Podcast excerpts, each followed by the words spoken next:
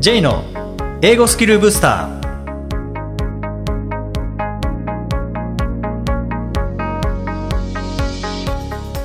こんにちは J こと早川浩二ですこんにちは、アシスタントのあきです。この番組は旅行や仕事で英語を使えるようになりたい方、TOEIC などの資格試験の勉強をしている方、英語学習へのモチベーションを高めたい方にスキルアップのコツをお伝えしていく番組です。J さん、今回もよろしくお願いします。よろしくお願いします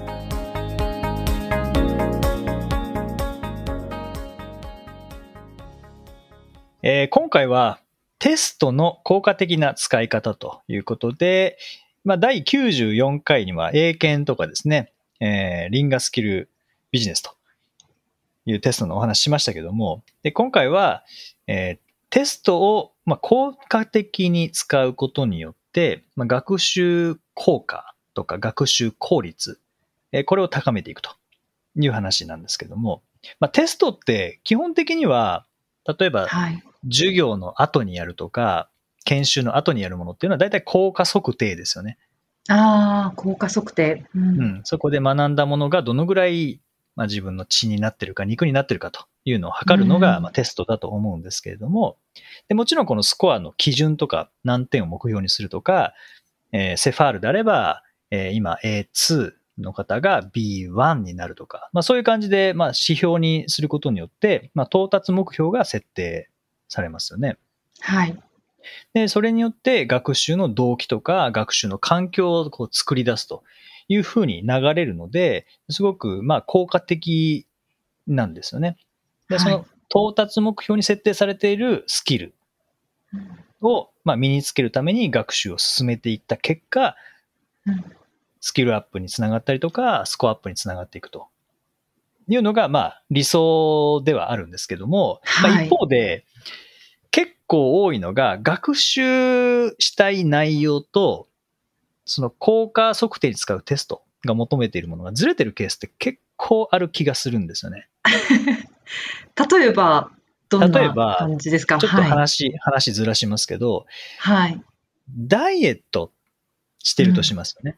うんはいダイエットって、効果を何で測るかっああ。ていうと、アキさん、ダイエットしてる人が、そのダイエットがうまくいってるかどうか、その効果を測定するものって、な、何をすれば効果しっかり測れますか？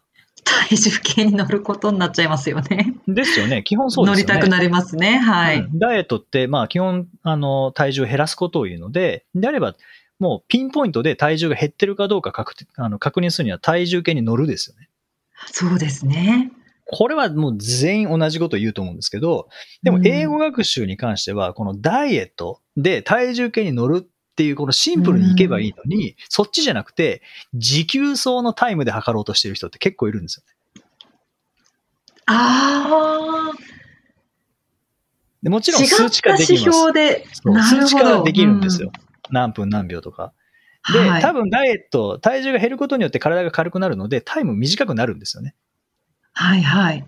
でも、ダイエットってその持久走しなくても、体重計に乗ればわかるのに、持久走を頑張っちゃうんですね。ああ。で、体重を減らすというのを普段やっているのに、なぜか効果測定は走るっていう。それなんでなんでしょうね？そっちの方が好きだからとかそういうことなんですかね？その方法が好きっていうことで、そっちに偏る。いや、なんか知らないからじゃないですかね。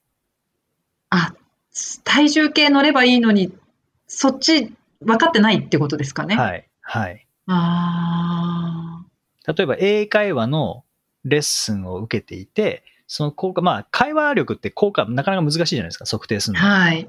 でその効果測定に、例えば英検使っちゃうとか、 TOEIC 使っちゃうとか、それは間違いじゃないですよ。間違いじゃないですし、その英会話が悪いわけでも、テストが悪いわけでもないです。ト TOEIC、英検が悪いわけでもないんですけど、いや、これの指標にこれはちょっと、ダイエットに持久走ってちょっと違うんじゃないのとか、うん。ダイエットの指標に、えー、なんでしょうね、あの、ジャンプ力で測るとか、まあ軽くなるけど、ジャンプ力多分上がるんだけど、ちょっと違くないっていう。ああ、なんか微妙にずれているっっていうことですね。うん。っていうのが。でもありますね。研修なんかでも、結構ね、ある気がするんですよね。ああ。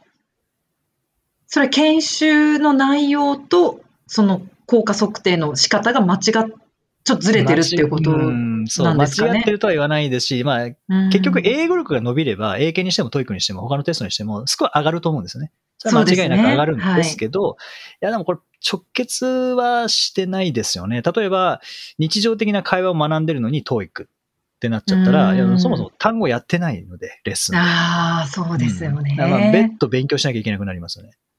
はいはいはいまあもちろん。それはあのできるのであればもちろんそれでいいんですけど、ででもなんかもう直結してないので、それが逆に、あの、それでもスコアが上がれば、ね、目標達成できればいいんですけど、全然スコア上がらなかったら、じゃあ英語力伸びなかったっていう判定になっちゃうんですよね。いやー、よくあるケースだと思います。はい。ダイエットで、例えば、えー3ヶ月でえー8キロマイナスになったらこれ素晴らしいことだと思うんですけど、でも持久走を測ったら、あのタイム変わらなかったってなったら、効果なかったっていう判断ですよね。もしその持久走で測る方がいたらってことですよね。うんうんうんはい。いや、でも正直すごくよく聞く話で、例えば毎日英会話をやってたのに、TOEIC のスコアが上がらなかったって嘆いてる方、私実際に見たことがあるので、うん。やっぱりそこ違うような気がしますね。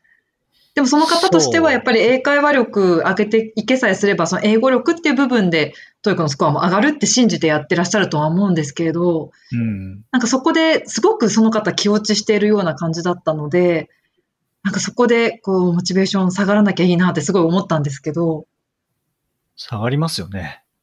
でも効果が出てないって思い込んでしまったら、モチベーション下がっちゃいますよね。そう。そう、結局なんか、それすごくもったいないですよね。もったいないです。はい。だって絶対レッスン受けてて会話力上がってるのに、はい。そのスコア、その会話力と違う指標のテストを受けて、テストで。でうんスコアがまあ上がんなかった。そう、中身を見るべきなんですよね、本当は。学習で何をやってき本て、で、テストでは何が、どういう内容が求められているのか、どういうスキルが求められているのか、どういう知識が求められているのかっていうところをしっかりと見て、で、そこが同じであれば、全く問題ないんですね。はい。同じじゃない部分があるので、それ、で、まあ数値化はできるんですけど、直結してないので、で、これはもちろんレッスンが悪いわけでも、テストが悪いわけでもなくて、もう本当にあの学習とテストのつながりが弱いっていうだけ、そうですね。うん、なんですよね。えー例えば、なんだろう、あの、ネジの長さを測るのに、15メートルの巻き尺が必要ですかっていうのと一緒ですね。いや、本当そうですうね。んいや、これなんでこんなでっかいの持ってきちゃったのみたいな。あの、なんならあの、2センチぐらいの定規で全然いいのに、15メートルの巻き尺持ってきたみたいな感じになっちゃうのでう、ん測れるかもしれないですけど、うんう。うんん、なんかちょっと、ちょっとずれてるよねっていうのがあって、じゃあ、だじゃあどうすればいいのかっていうと、まあ、このつ,、えーつながりをこう強めていくっていうところで、はいあの、まあ、学習とテストのこのつながりですよね。っていうのと、あとその、到達目標のテスト結果。これは TOEIC だったら何点ですし、はい。えー会話系のテストであれば、まあ、 CEFR の指標、うん。A2 とか B1 とか。で、それが、それを取った時に、自分の将来とどうやってつながるのかっていう、なんかここまでつなげてあげないと、なかなかその結果出て、はい、あゴールしました、よかったです、で終わっちゃうので、で、その結果、うん。どういうふうに次につながるのか、こっちの方が大事だと思うんですよね。ああ、確かに。うん。例えば TOEIC の LR であれば、うん。自分はメールをたくさん英語で書くから、だからリーディング読めるようにもなりたい、みたいうなんところで TOEIC の LR 頑張るってとこですかね。そうですね。で、メールで書きたいのであれば、リーディングを、ライティングのサンプルとして読むこともできますからね。はい。うん。まあ、誰かが書いたものを僕らが読むからリーディングっていうだけなので、まあはい。リーディングとライティングって繋がってますからね。そうするとやっぱ取り組み方も変わりますし、レッスンでも、例えばまあ、ライティングの力を将来ね、伸ばしたい。まあ、今でもいいですけど、伸ばしたい。で、もう、 TOEIC の、まあ、対策をしているってなった時も、うんその、書き方っていう視点で物事を見られるようになったら、問題解く時も楽になるんですよね。そうですうね。ん。そう、そんな感じで、例えば英会話レッスンの効果測定が TOEIC だったとしたら、その英英会話レッスンの中で、当うん然ビジネス、うんうん使う英語っていうのを扱えば、ビジネスで使う英語っていうのは TOEIC ではもう求められてますし、それが出てくるので、はいまずはここで、あの、つながりが持てると思いますし、はい。さらに、あの、表現の学習をしたりとか、そこでロールプレイ取り入れることによって、まあ、パート3とかパート4っていうのが、はいを。使ってもロールプレイできますからね。ななので、レッスンでやったことと TOEIC でやってることっていうのは結構つながってくると思うんですよね。はい。うん。っていうふうにすることでビジネスの場面と TOEIC っていうのが、こう、まあ、つながりが明確になりますし、そうするとレッスンで学んだことっていうのは TOEIC の学習するときにも、あ、これレッスンでやったやつだっていう、そのまま移行できますし、逆に TOEIC で勉強してきたもの、あ、こういう表現使えるんだ。じゃあ今度レッスンで使ってみようっていうので、レッスンで使っていくと、なんかもう、こう、架け橋になりますもんね。そうですねう。ん。で、そうなると、あ、もっと話せるようになりたいな、もっと理解できるようになりたいなって言ったら、まあ、レッスンの方、もっと、こう、予習をしっかりして臨むようにもなるかもしれませんし、 TOEIC の方も、えーレッスンよりはやっぱり難しい内容が入ってると思うので、はいもっと、レッスンだけだと足りないので、もっと、えー表現を覚えたいから、 TOEIC しっかり学習しようっていうふうに、なんか自己学習にもつながると思うんですね。はいはい。うん。で、なんかそこで身につけてきた、そう,、単語力とか文法力、 TOEIC の学習で身につけてきたものをレッスンで活かしたりとか、レッスンで身につけたスキルを今度 TOEIC の学習に入れたりとかっていうふうにすると、なんかやってきたことと効果測定であるテスト、ここがつながりますし、で、さらにその点数を取った後、自分のえー英語力がこう上がりました。で、それが将来にどうやってつながっていくのかっていうところが見えてくると、うんそれこそ、まあ、前回の、あの、スランプじゃないですけど、意味が外れるっていうことがなくなると思うんですよね。はい。うん。まあその辺の、うんまあ、現在、英語を学ばなきゃいけない、まあ、英語力を伸ばすっていう現在と、英語を使っていくっていう未来っていうのが、こう、直線で繋がったときに、で、その直線で繋げて、その伸びたかどうかを判断する指標が、まあ、テスト。うん。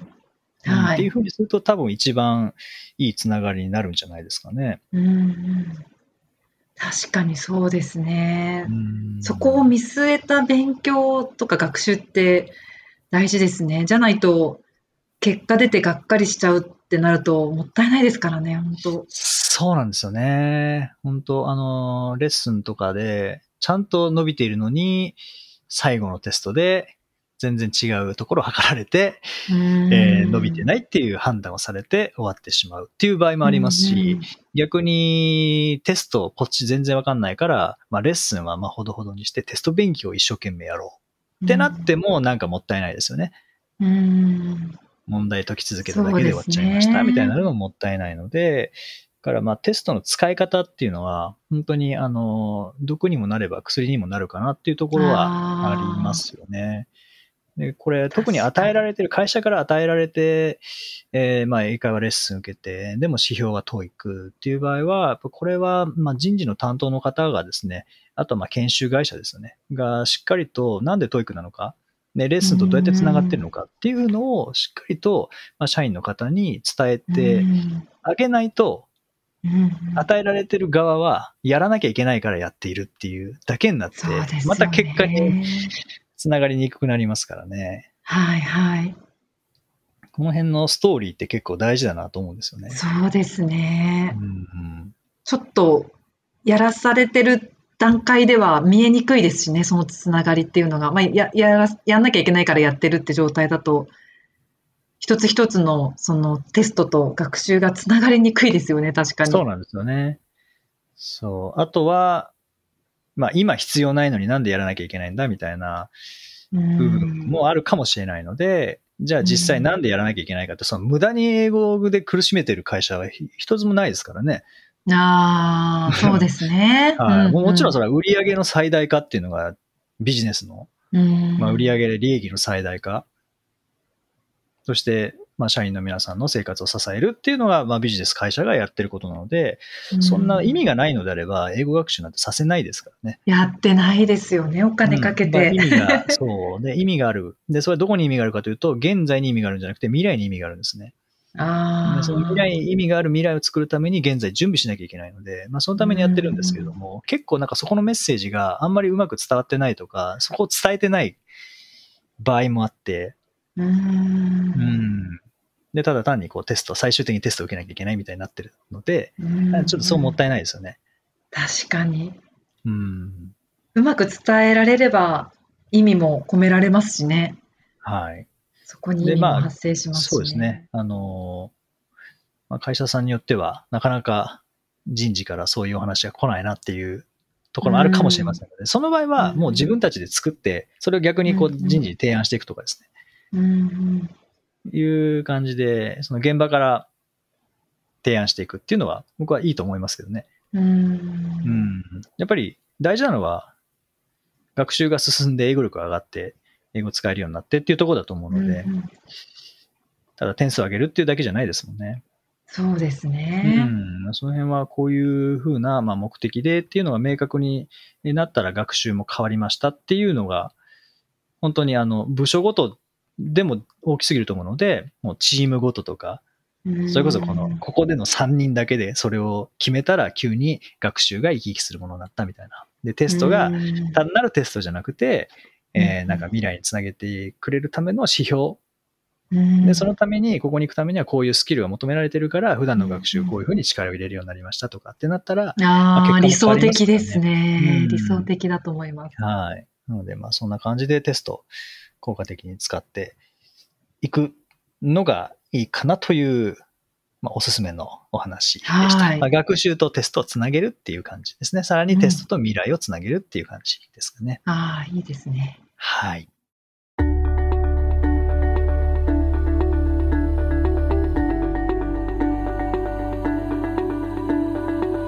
Useful expressions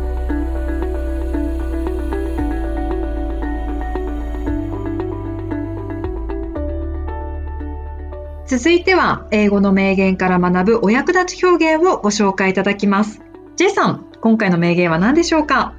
はい。えー今回は Gary Player。Gary Player というプロゴルファーの方の言葉です。The harder you work, the luckier you get. The harder you work, the luckier you get.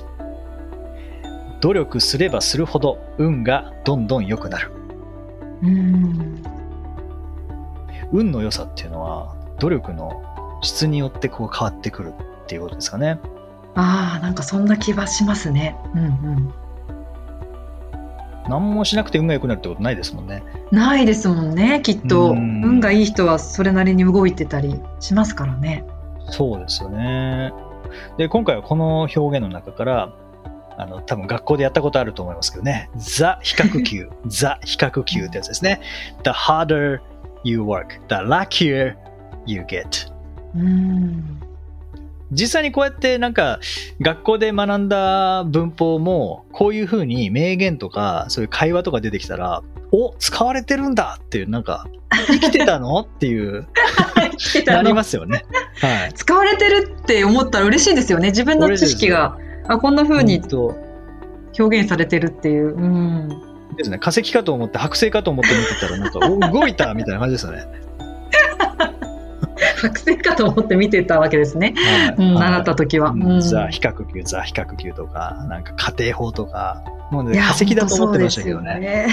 ね動いてましたもんね。生き生きしてましたもんね。いや、本当使えてますね、こうやっうて。んなんか他にありますかね？ザ・比較級、ザ・比較級って。あの、一番手短なところで、ザスナーザベターってありますよね。ザスナーザベター。早ければ早いいほどいいっていう。これなんか、一番使いやすいかなって。まあ、ザスナーの後ろに本当は主語動詞省略されてますけどね、これ。うんうんうんうん。The sooner the better. はい。このレポートをいつまでに提出すればいいですか ?The sooner the better. っていう、はい。そうですね。意外とこんな感じで使われてるっていう。うんそうですよね。学校の文法って、なんか悪者にされますけど、はい。意外と網羅してたりしますもんね。あ、網羅してますよ。網羅してると思います、本当に。日常会話では必要なことがちゃんと学べてると思いますね。学校文法。うんまあ、それをパズルのようにやると、まあ喋れないってなっちゃいますけど、書けないってなっちゃいますけど、うんそういうのをこう音読していって使える場面でどんどん使っていったら、もう使える表現として生き生きとした剥製じゃなくて化石じゃなくて、もう生き物として。はい。言葉は生き物ですからね。そうですね。使えば使うほどいいですね。あ、それ英語でいけますもんね。使えば使うほど使えるようになるみたいな。本当そうですね。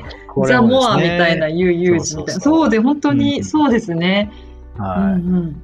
使えると思います、かなり。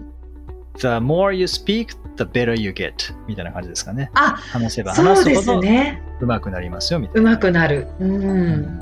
いや、本当その通りですね。そうすると、うん運も良くなりますもんね、きっと。英語を使う機会が絶対増えますし、英語を使う機会が増えたらいろんなチャンスもらえますし、いろんなチャンスが増えたら、今までできなかったことができるようになりますし、今までできなかったことができるようになったうんら自己肯定感も上がりますし、それが上がったらどんどんどんどんっていうことですよね。ああ、好循環ですね。ですね。やっぱスキルを身につけるっていうのは、こう道が開けてくるってことですね、きっと。まあそうでしょうね。マイナスになること一個もないですもんね。そうですね。うん。いやーザ比較級、ザ比較級も、意外とそんなポジティブな話になるもんですね。そうですね。はい、十分です。これ本当一つ覚えておくだけでいいと思いますね。うんはい。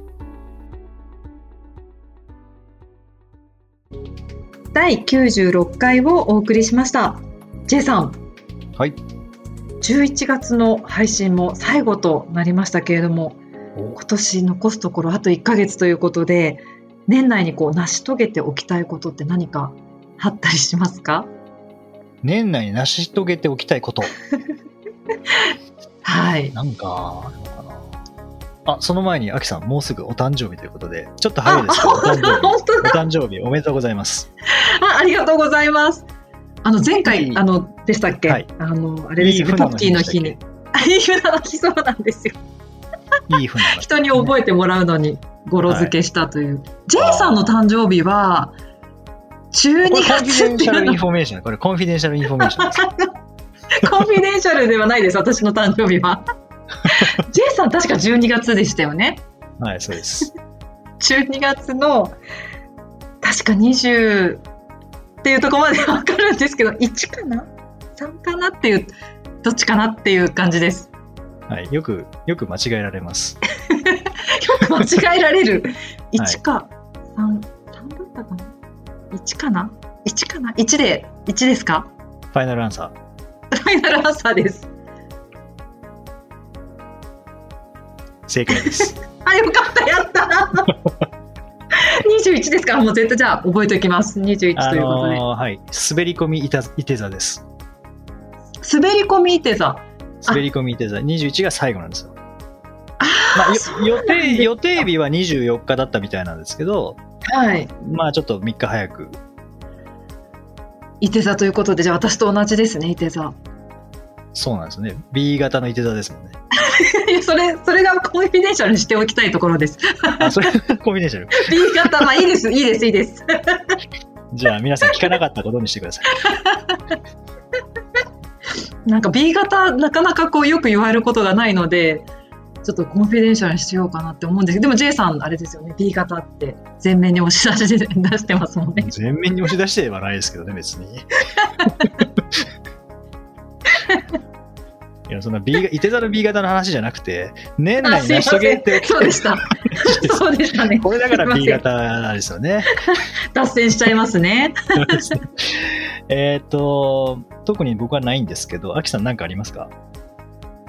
あのやっぱちょっとジョギングを去年ぐらいから始めているので、なるべく今年いやー今年無理かなと思うんですけどでも10キロぐらい走れるようになっときたいっていう軽い目標がありますできたらそのぐらい走れるようになってたいなっていういいですね。健康の目標っていいですね。そうなんですよ健康的になりたいんですよねああ。うんあとは柔軟性高めたいとかなんかそんな感じですかねうん、そうですね。確かに健康系の目標はいいですね。まあでもなし、そうか。10キロ。うんいいですね。そういう数値目標があったりですね数。値そうですね数値目標があると分かりやすいかなと、確かにそれって今日のテストの効果的な使い方に通じるところがあって、その10キロ走るっていうだけが目標じゃないですもんね。それによって10キロ走るぐらいの、えー体力があって、10はいはいはいキロ走るということを行うことによって、えーこう呼吸、この肺活量っていうのもまた増えるでしょうし、その呼吸によって健康が増幅されるっていうところもあるので、いやもちろん10キロ本当あその通りです本当に。うん、10キロっていうものに対してのこう関連がめちゃめちゃプラスの関連がありますもんね。そうですね。どちらかというとその10キロ走れることが目標というよりもそれに付随したその健康面でのメリットを意識していることの方が大きいですね。あでうんまあその体力のふ伸びたとかうん持久力っていう意味ではその10キロ走るっていうのがまあ一つの指標になるということですよね。はいはいはいそうですね。J さんなんかまありますか、うん。本とかなんかすごく読んでるイメージありますけど何冊達成したいとかそういうのはないですか？あの前思ったことあるんですけど 例えばじゃあ200冊読みました。けどあんまり覚えてません。だったら なんか読んだ意味ないんじゃないかなと思って。あー数だけにとらわれそうでもってとこですかね。それこそ意味がない目標ですようんね、うん。確かに。なんかに200っていう数字だけが欲しかったのでとりあえず読みやすいものだけ読みましたみたいな。で結局、まあ、あんまり学びはありませんでした。っていうのはちょっと違うかなと思って。なんでしょうね年内に成し遂げたいことは ないないです。なんか楽しみこれこれやっときたい、まあ、例えば温泉一回行きたいとか なんかそういうそれは、それは行こうとしたらいつでも行けますからね。そうですねうん。それなんか目標として、なんか設定するのはなんかもったいない気がして。ああそうですねはい。うーんまああっという間でしょうね終わるのもうんいやーあっという間ですよね。うーん原稿を進めておきたいことかな。まあ、秋さん健康で僕は原稿っていう感じですかね。韻を踏んだ感じですか？はい なるほど。秋さん健康、僕原稿みたいな感じですね。なラップラ、なぜかラップラッっていう。プみたいなちょっと暴走が始まったので、この辺で。そうですねはい。まあ、はいそうですね、原稿は。はい。ちょっとあの、編集の皆さんにもちょっとご迷惑をおかけしている部分がありますので、ここで仕切り直して、しっかりと原稿を進めさせていただくという宣言の場にさせていただきます。いいですね。はい。さて、この番組ではリクエストやご感想をお待ちしています。メッセージはツイッターやメールなどでお気軽にお送りください。また、毎日配信の単語メール、ボキャブラリーブースターの購読もおすすめです。J さん、今週もありがとうございました。どうもありがとうございました。Okay, thank you for joining us. See you next week.